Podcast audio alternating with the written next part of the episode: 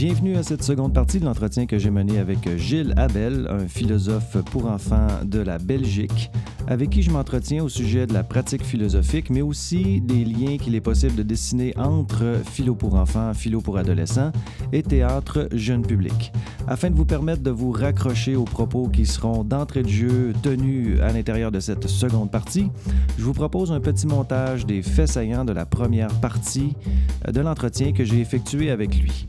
Je suis Mathieu Gagnon, professeur à la Faculté d'éducation de l'Université de Sherbrooke, et je vous souhaite la bienvenue à cette balado-diffusion Pensons l'éducation.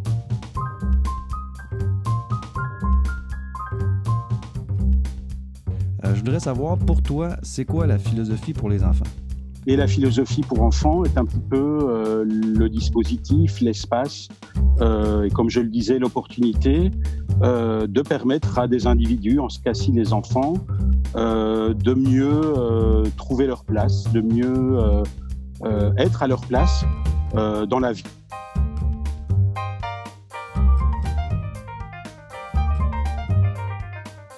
Et qu'est-ce que tu répondrais? Parce qu'on entend parfois dire que si c'est de la philosophie, alors c'est pas pour les enfants, et si c'est pour les ah. enfants, alors c'est pas de la philo. Ça révèle, je pense, un mépris, une condescendance de la part des gens qui formulent cette critique euh, à l'égard des enfants. Mhm.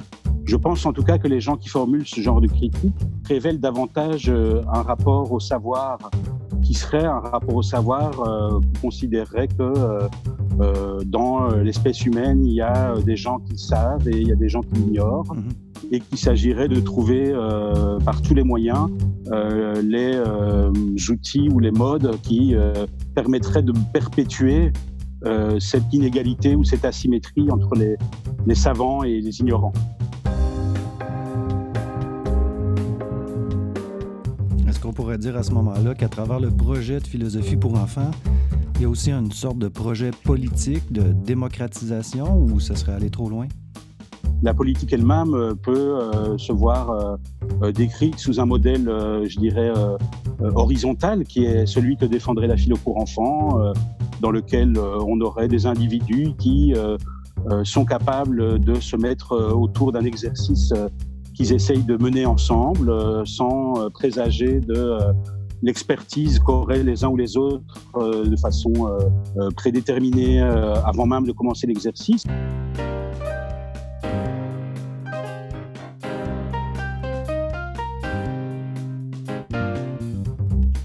Puis, quand tu parles de compétences philosophiques, est-ce que tu peux nous donner quelques exemples de ce à quoi ça peut ressembler? Je pense que la capacité qu'ont des individus à euh, se décentrer, à euh, accepter que peut-être euh, le regard ou le jugement qui portait sur un sujet se trouve un petit peu ébranlé ou profondément ébranlé parfois, me semble être une marque significative du fait qu'on est réellement dans une démarche philosophique.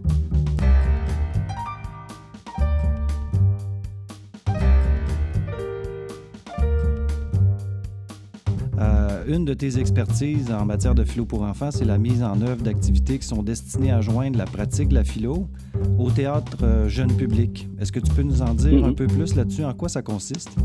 Mais dans quelle mesure la pratique de la philo, quand elle viendrait se greffer euh, dans cet espace, à cette découverte de création public, euh, peut-elle être un exercice, une opportunité, une activité euh, qui puisse euh, finalement euh, approfondir, accentuer, consolider ce que par ailleurs les enfants découvrent à travers les, spectacles qu'ils vont voir? Je me sens privilégié de pouvoir être en permanence en, contact avec des enfants, avec des artistes, avec des enseignants, ah avec des médiateurs culturels qui ont à cœur de proposer aux enfants la découverte de l'art, de proposer aux enfants la découverte de la philo, de proposer une vision de l'enfant qui est nettement plus ambitieuse. Donc c'est la philosophie qui est vraiment euh, et qui est devenue euh, quelque chose qui est perçu par les artistes comme un, vrai plus euh, dans la démarche de création artistique de leur spectacle ou de leur texte. Parfois, c'est des auteurs qui sont en train d'écrire et qui vont soumettre à des jeunes, à travers l'atelier philo notamment, euh, leur texte pour euh, être en mesure effectivement de, permettre aux jeunes finalement de contribuer à l'amélioration de, de, leur, de leur travail. Donc, il n'y a, pas seulement, a pas seulement un consultant philosophique, comme toi, tu peux euh, occuper, un genre de rôle que toi, tu pourrais occuper, mais il y a aussi l'apport des élèves ou des jeunes dans le processus créatif par le biais de la philo? Tout à fait. Ben, C'est-à-dire, moi, je suis un consultant ou je suis peut-être un catalyseur ou un facilitateur ou un intermédiaire. C'est-à-dire que finalement, euh, en tout cas moi, moi et par moi le, dispositif d'atelier philo avec les enfants, euh, est finalement le, le, le, pivot ou le, vraiment, comme je disais, l'intermédiaire entre un artiste qui, est, qui, a à cœur de, de recueillir euh, des perceptions, des idées, euh, euh, des clés de lecture que les jeunes ont par rapport à, à, une histoire ou un travail en cours. Et de l'autre côté, il y a des jeunes qui, euh, tout à coup, découvrent que euh, on leur fait confiance mmh et qu'on a envie finalement de leur donner un statut euh, réel euh, et important dans euh, l'élaboration d'une œuvre artistique. et donc, je pense que tout le monde est gagnant au bout du compte en sachant que euh, l'enjeu n'est pas non plus de dire que tout ce que les jeunes vont dire, les artistes vont le retenir, euh, que toutes les raisons, toutes les attentes avec lesquelles les artistes arrivent vont se voir rencontrer à travers les ateliers philo. Donc la, la, la, la pratique de la philo n'est pas la panacée, j'ai envie de dire, par rapport à ça, mais il apparaît clairement depuis maintenant une quinzaine d'années que ce que en retirent les uns et les autres est largement satisfaisant pour que euh, de plus en plus d'artistes ou de compagnies euh, voilà, sollicitent euh, cette démarche, ce dispositif mmh à l'intérieur même de leur démarche de création.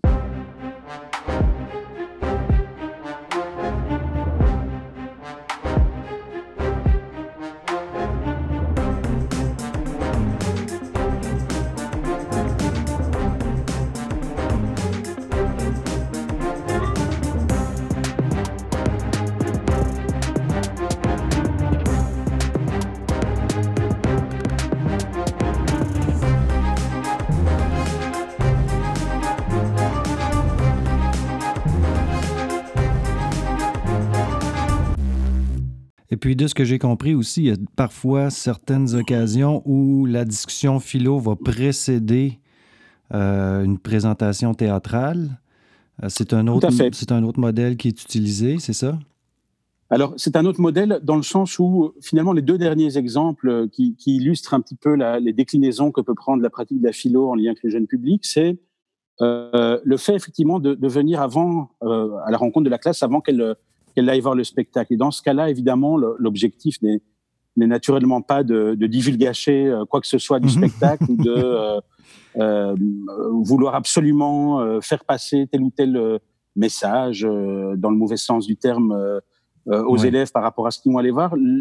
L'enjeu se, se, déplace peut-être davantage sur la possibilité que une animation préalable au spectacle puisse permettre aux élèves de se mettre encore plus en réceptivité avec le spectacle qu'ils vont aller voir. Et donc, par exemple, euh, j'ai eu l'occasion, le plaisir de mener il y a, une dizaine d'années maintenant, avec une, compagnie théâtre pour adolescents, euh, deux ateliers qui précédaient le spectacle. Ça se passait en France et où, euh, dans un premier atelier philo avec moi, les élèves découvraient une nouvelle de Maupassant dont était librement inspiré le spectacle qu'ils allaient aller voir. Et donc, à travers la nouvelle, il formulait des questions. Hein. La nouvelle était le support finalement de l'atelier philo, et on traitait, euh, comme dans un atelier philo, euh, quelques-unes de ces questions dans l'atelier philo. Et puis le metteur en scène du spectacle, qui était présent avec moi dans l'atelier philo, proposait au même groupe euh, qu'on rencontrait un atelier d'improvisation où il avait défini euh, des canevas d'improvisation qui étaient évidemment directement liés euh, aux enjeux du spectacle et il proposait aux élèves des exercices d'improvisation dans l'idée, dans le cas de la philo comme dans le cas de l'atelier d'impro, de finalement euh, rendre euh, le plus ouvert, le plus, comme je le disais, réceptif les élèves au, au, au spectacle qu'ils s'apprêtaient à aller voir. Et on a eu l'occasion, juste après euh, la, la, représentation du spectacle, de retrouver certains élèves qui disaient à quel point, non pas ils avaient forcément aimé le spectacle, c'était pas la question, mais à quel point ils avaient réalisé pendant le spectacle comme les deux exercices qu'on leur avait proposés avaient un petit peu ouvert les écoutilles finalement euh, de mhm. leur perception par rapport au spectacle, parce qu'ils s'étaient vu proposer quelque chose qui les reliait, qui les ancrait, qui les immergeait, qui les avait immergés finalement de façon plaisante et agréable dans les enjeux qui étaient par ailleurs traités dans le spectacle. Ouais. Et dernier exemple que... Pardon. vas-y, vas-y. Euh, dernier exemple que je voulais citer également pour, peut-être euh, élargir un petit peu encore la, perspective des, différentes euh, choses dont on parle dans, cet entretien, c'est que dans les opérateurs qui programment et présentent des spectacles aux enfants, il y a en Belgique deux opérateurs qui organisent parallèlement à leur rôle de diffusion un rôle d'éducation artistique euh, à travers euh, l'organisation de résidences d'artistes dans les écoles et dans les classes en l'occurrence. Mhm. Et dans ce cadre-là, euh, il y a des opérateurs qui s'appellent ECLA, E-K-L-A, euh, qui couvrent toute la, partie euh, wallonne de, de, la Belgique. donc c'est une partie de, de, la Belgique francophone à l'exception de Bruxelles et qui organise finalement sur dix séances sur une année l'intervention d'un artiste, soit du milieu de l'écriture, de la danse ou du théâtre, dans une classe qui peut être une classe de maternelle, de primaire, de secondaire, et où l'artiste, en partenariat avec l'enseignant, ne vient pas euh, former euh, les élèves à une technique artistique, mais vient euh, leur proposer des activités euh, qui leur donnent l'occasion de rentrer dans son univers artistique, ce qui est quand même quelque chose de fondamentalement différent. Et il se fait que dans les, partenaires que j'ai eu l'occasion de, rencontrer et avec qui j'ai pu construire une relation durable, euh, ce partenaire-là m'a très vite demandé de temps en temps de venir proposer des ateliers philo dans ses résidences d'artistes. Et donc, euh, que ce soit en danse ou en théâtre, il arrivait parfois que je me retrouve euh, en début, en milieu ou en fin de résidence à proposer aux élèves en, en lien avec un, une activité qu'ils avaient menée avec l'artiste, un atelier philo. Et ce qui était intéressant, euh, pour ne citer qu'un seul exemple, c'est que bien entendu, et très logiquement, les ateliers philo portent sur des euh, thématiques euh, artistiques, évidemment, hein, sur le fond d'un spectacle, le fond d'une activité, également sur la forme, également sur le, mhm. ce que sur, sur, quoi j'insiste souvent en formation, sur le, la position qu'on a en tant que spectateur dans un spectacle. Hein. par exemple, une question comme euh, comment ça se fait que j'ai eu l'impression d'aimer le spectacle alors que je n'ai rien compris? Ben, c'est une question à la fois philosophique, mais qui euh, euh, est également une question qui n'est ni liée euh, au, à la forme au fond du spectacle, mais qui est liée à la position de spectateur. Et donc, dans cette euh, dans ce contexte-là, je me suis retrouvé dans une, une classe de, de sixième primaire qui, euh, toute cette année-là, menait un, un, atelier autour de la danse avec un chorégraphe et avec une classe de secondaire 5. Okay. Et euh, donc, tous les ateliers avaient lieu en commun. Et l'opérateur m'avait dit, est-ce que tu veux bien venir euh, défricher un petit peu le, la thématique sur laquelle ils vont travailler, qui est la thématique du mur, des murs. Euh, et euh, j'ai préparé un petit peu ça, je suis arrivé, et il se fait que cette année-là, l'enseignante était en congé de maladie toute l'année pour des, des, graves problèmes de santé, et qu'elle était donc avec une, une intérimaire. Et en fait, très vite, l'atelier a révélé que les enfants euh, étaient très insatisfaits à beaucoup de niveaux par rapport à la perspective de, de mener un atelier toute l'année. Euh, et l'atelier philo, finalement, a dévoilé un certain nombre de questions autour des murs, mais très rapidement, euh, j'ai réalisé qu'il y avait un blocage, on va dire, ou un obstacle, qui, au fur et à mesure de l'atelier philo, euh, s'est avéré être une difficulté pour les enfants d'imaginer mener cet atelier sans leur enseignante parce qu'ils avaient mené un atelier l'année d'avant, qu'il y avait un lien très étroit mmh. entre la personnalité d'enseignante et le, mmh. le, sens que prenait l'atelier, et que, à travers la discussion, qui, qui, prenait même des formes où les enfants voulaient euh, laisser tomber, abandonner l'atelier, euh, ne pas s'y impliquer, euh, progressivement, euh, c'était pas l'objectif du tout de la discussion philo, comme ça n'est pas en général de, de, désamorcer des situations, mais il s'avère que cette fois-là, euh, parce que j'ai estimé que ça avait du sens, ben, l'atelier a essentiellement porté sur la possibilité de euh, dédramatiser, euh, désamorcer certains blocages qui étaient présents et qui euh, ont permis, pas grâce uniquement à la philo, à ce que le projet soit mené à bien tout au long de l'année et, à la grande satisfaction, y compris des élèves qui étaient les premiers à vouloir le, le laisser tomber le jour où j'étais venu intervenir chez eux. Et donc voilà, il y a, y a plusieurs déclinaisons euh, possibles, euh, mais qui ont en commun effectivement de, de s'appuyer sur le dispositif des ateliers philo.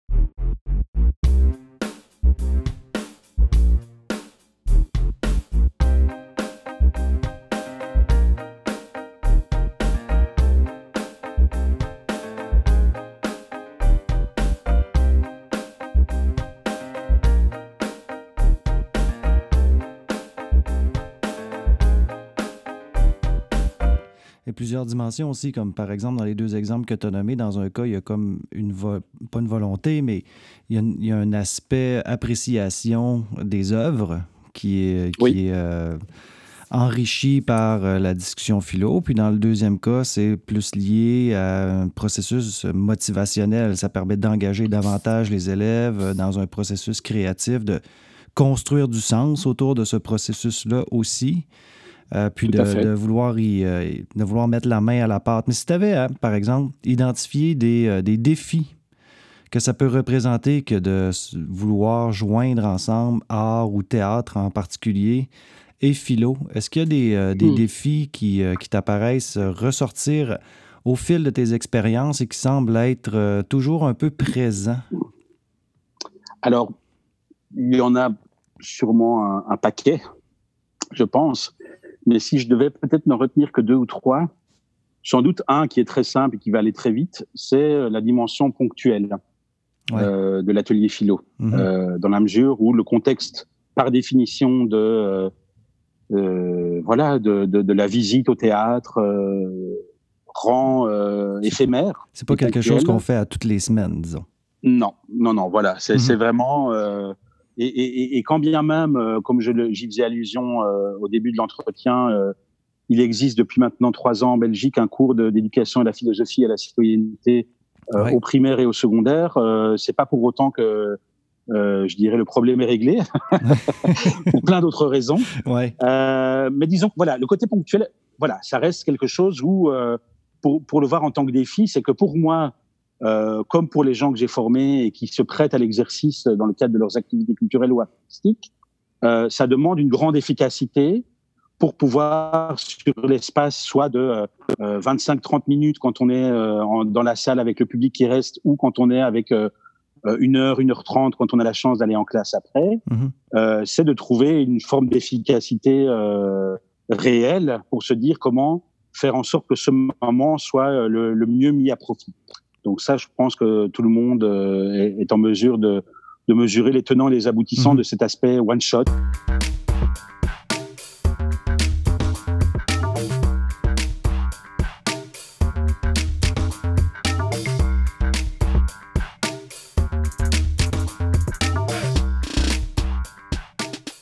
Ça pose aussi l'exigence d'être quand même bien formé dans l'animation. Si c'est un one-shot, puis qu'on n'a pas beaucoup de, il n'y a pas de deuxième chance ou à peu près. La personne qui prend en charge l'atelier doit avoir une certaine formation, une certaine habileté à animer des ateliers comme cela. Tout à fait. Et, là, c'est sans doute, ça, me permet finalement de rebondir sur un des deuxièmes défis, c'est euh, quelles sont les, finalement les, modalités à, privilégier dans, le, dans la formation euh, qu'on propose à ces gens-là. Euh, qui, qui peut-être se destinent à, animer ce genre d'atelier ou de bord de scène philo, c'est à quoi faut-il être vigilant et attentif mhm. et à quoi faut-il accorder la priorité? Euh, Parce que euh, effectivement, avec les années, j'ai eu l'occasion de, de mener quelques projets où je n'étais pas moi-même en mesure tout seul euh, de pouvoir euh, animer euh, mhm. l'ensemble des, des, animations qui étaient proposées et donc les, les opérateurs qui, qui me demandaient euh, d'intervenir dans le projet me disait est-ce que tu es en mesure de nous conseiller finalement ou de t'entourer d'autres animateurs qui pourraient euh, voilà répondre à cette demande? Et je me suis retrouvé à me poser cette question que je viens d'énoncer c'est-à-dire mhm. euh, à qui faire appel ont comme qualité multiple qui me semble leur permettre de pouvoir s'adapter aussi à, à, à, des réalités, à des publics très différents, parce que à la fois, comme tu viens de le dire, il y a la, la, la nécessité euh, de pouvoir ne pas rater son coup entre guillemets euh, euh, sur le peu de temps qui nous est donné. Il y a mhm. la possibilité d'être tout terrain également, hein, aussi, et la possibilité d'avoir une forme, j'ai envie de dire, d'assertivité aussi, qui fasse que les, les, les, publics qui vont participer à l'exercice d'atelier philo ne perçoivent pas l'animateur comme quelqu'un de pédant, de mhm. jargonnant ou de pas à l'écoute quelque part. Et rien qu'en énonçant ces critères-là, on voit déjà à quel point c'est parfois non pas périlleux, mais parfois euh, assez fin euh, mhm. que la, la, la, nécessité de voilà de, de, de, de, définir le périmètre du bon animateur philo dans ce genre de contexte. Ouais. Euh, et donc cette voilà cette, deuxième chose, c'est comment trouver euh, le bon cahier de charge finalement pour un bon animateur philo qui intervient autour ou après un spectacle. Ben, il y a certains, certains pièges, certains pièges aussi qui sont identifiés dans, dans, un de tes textes, notamment, tu mentionnais que une des pratiques à éviter, c'est de poser la question, par exemple, est-ce que vous avez compris le spectacle? Ce qui pourrait être une tendance peut-être un petit peu plus naturelle chez les gens qui sont habitués ou qui œuvrent dans ce domaine-là sans nécessairement s'appuyer sur la philo? Alors la philo apporte un autre angle d'approche qui n'est pas celui-là.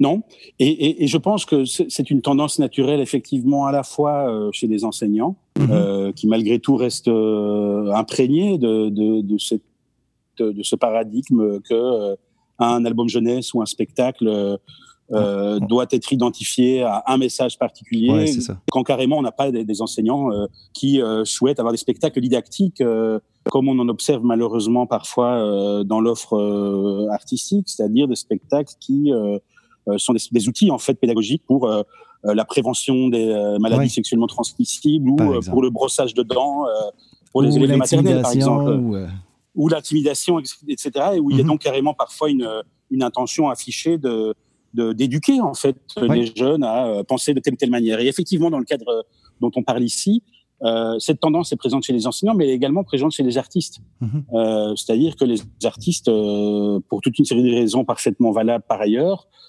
ont envie, consciemment ou inconsciemment, que ce pourquoi ils ont fait le spectacle euh, soit perçu par les gens pour qui, à qui ils le proposent. Et donc, euh, j'observe souvent dans les formations dans lesquelles je rencontre des artistes que, et je leur dis d'ailleurs, hein, que c'est pas facile pour eux parfois de sortir de scène et puis cinq minutes après de revenir et de devoir changer de casquette pour, j'ai envie de dire, se, se, défaire un petit peu d'un désir profond de vérifier que euh, ce qu'ils ont voulu faire a été réellement reçu par le public. Euh, ils sont très très contents euh, souvent d'avoir quelqu'un comme moi qui, quand il commence le bord des scènes, dit ben voilà le bord de scène. On va d'abord discuter entre nous et puis on va écouter les artistes. Mais les artistes se trouvent tout à coup mis sur le côté et au bout de 10-15 minutes rejoignent l'échange et souvent ils rejoignent l'échange non pas pour dire vous vous pensez ça, moi ce que j'ai voulu faire c'est ça, mais ils disent ça m'intéresse beaucoup ou ça me ça me, me, fait très plaisir de vous entendre en fait parce qu'un artiste n'a pas si souvent que ça euh, l'occasion de l'entendre ses spectateurs après son bah spectacle.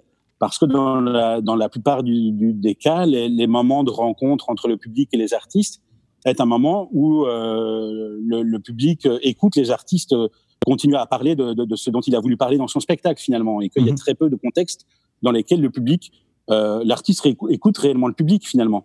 Euh, Et plusieurs artistes m'ont souvent dit, euh, voilà, certaines choses que j'avais fantasmées d'avoir mis dans mon spectacle, mais ben, je me rends compte finalement en entendant les spectateurs euh, qui sont arrivés à aller assez loin dans la, la réception et, et, et, la perception de, de ce que moi j'imaginais être une espèce de, de, de fantasme profond, mais dont je n'avais pas euh, imaginé être capable de le mettre dans mon spectacle.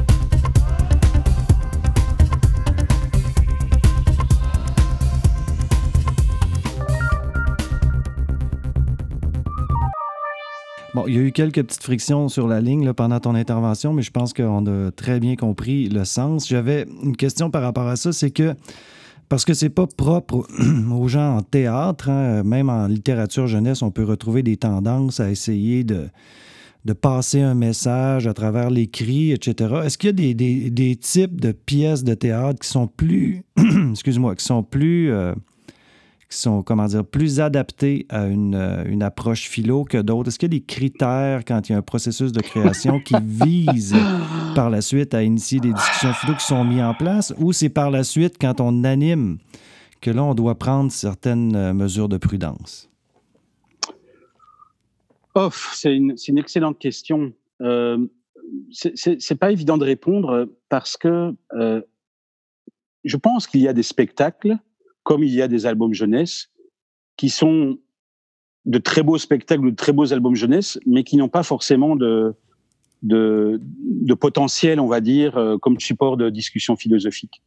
Euh, il, y a, y a quelques années en Belgique, a, a, énormément tourné un spectacle qui était adapté du conte du petit soldat de plomb, euh, qui était un, un, un, spectacle absolument magnifique, mais dont jamais, non seulement la compagnie ni les diffuseurs ne m'ont demandé de venir faire des ateliers philo, parce que c'était un spectacle qui était, euh, voilà, euh, magnifique, mais qui n'avait pas de prétention à interroger des enjeux quelque part, mmh euh, qui avait peut-être euh, un grand impact au niveau de, de la magie, de l'imaginaire, de la poésie, euh, euh, de l'histoire ou de, ou de la scénographie, mais dans lequel il n'y avait peut-être pas particulièrement d'enjeux. Alors, on, on, peut toujours trouver des enjeux dans tout hein, bah quand on fait de la philo pour enfants, mais là, je pense que comme euh, pour la littérature jeunesse, il y a de magnifiques livres de, de jeunesse dont euh, je serais le premier à dire que je ne vois pas très bien ce que j'aurais euh, envie ou la possibilité d'en faire pour comme point de départ d'un atelier philo. Ouais. Alors, si on met ça de côté, euh, je pense finalement qu'on revient un petit peu à, à, à un propos qu'on a formulé un peu autrement euh, dans le début de cet entretien, c'est que euh, je me suis retrouvé finalement moi à un moment donné, euh, il y a quelques années, à vouloir interroger dans le cadre d'une recherche doctorale euh, quel était le lien qu'on pouvait faire entre la vision de l'enfant qui est présente en philo pour enfants et la vision de l'enfant qui est présente dans le, la création de spectacles pour le jeune public, mmh. en défendant l'idée que plus on va avoir une vision ambitieuse de l'enfant, euh, plus on va proposer des ateliers philo ou des œuvres jeunes publics qui vont être ambitieuses. Et par, par opposition, si on a une vision extrêmement euh, infantilisante de l'enfant, probablement que les spectacles jeunes publics qu'on va créer vont être l'expression et le symbole de cette vision très infantilisante. Euh, le fait est que j'ai jamais pu vraiment euh, creuser très loin pour toute une série de raisons cette recherche doctorale, mais que c'est quand même euh, une, une, hypothèse ou une intuition qui m'habite profondément et que donc euh, ça, ça, me renvoie à la question qu'on pose maintenant, c'est-à-dire euh, pour moi la majorité des spectacles que j'observe et que je vois euh, sont potentiellement de bons supports parce qu'ils sont portés par des artistes qui ont à cœur de euh, interroger, sensibiliser, euh, provoquer, bousculer euh, des enfants et des adolescents par rapport à un certain nombre de, de thématiques, et qu'on n'a pas une majorité de spectacles, même s'il y en a, hein, qui sont des spectacles visant à transposer un, une histoire pour enfants classique sur une scène de théâtre quelque part. Je crois que ça, ça a pu être le cas pendant une grande partie de l'histoire de, de, la création jeune public, mais qu'aujourd'hui, on observe quand même un nombre croissant d'artistes qui euh, euh, rencontrent des enfants, euh, en dehors même d'ateliers philo avec eux, euh, écrivent avec des enfants, euh, voilà, ont à cœur de faire résonner certaines questions ouais. avec le monde dans lequel évoluent les enfants. Et puis qui ont une, et, et, une, une vision différente de l'enfant. Tout à fait, tout à fait. Et donc, je, je crois qu'on... Alors moi, évidemment, je suis déformé par ça, par cette intuition par cette hypothèse, mais donc je, je suis parfois extrêmement euh, euh, ébahi euh, ou un peu étourdi même euh, d'observer, euh, après avoir vu un spectacle très euh, infantilisant par exemple, ou, ou, qui dénote une vision très pauvre de l'enfant, mm -hmm. ben de, de, discuter un peu avec l'artiste et, et, de réaliser à quel point la vision qu'il a de l'enfant est, est très convergente Finalement avec le spectacle qu'il a fait. Euh, mais, après, comme toute hypothèse, euh, elle mérite des nuances, elle mérite, euh, elle a des exceptions, etc. Mais voilà.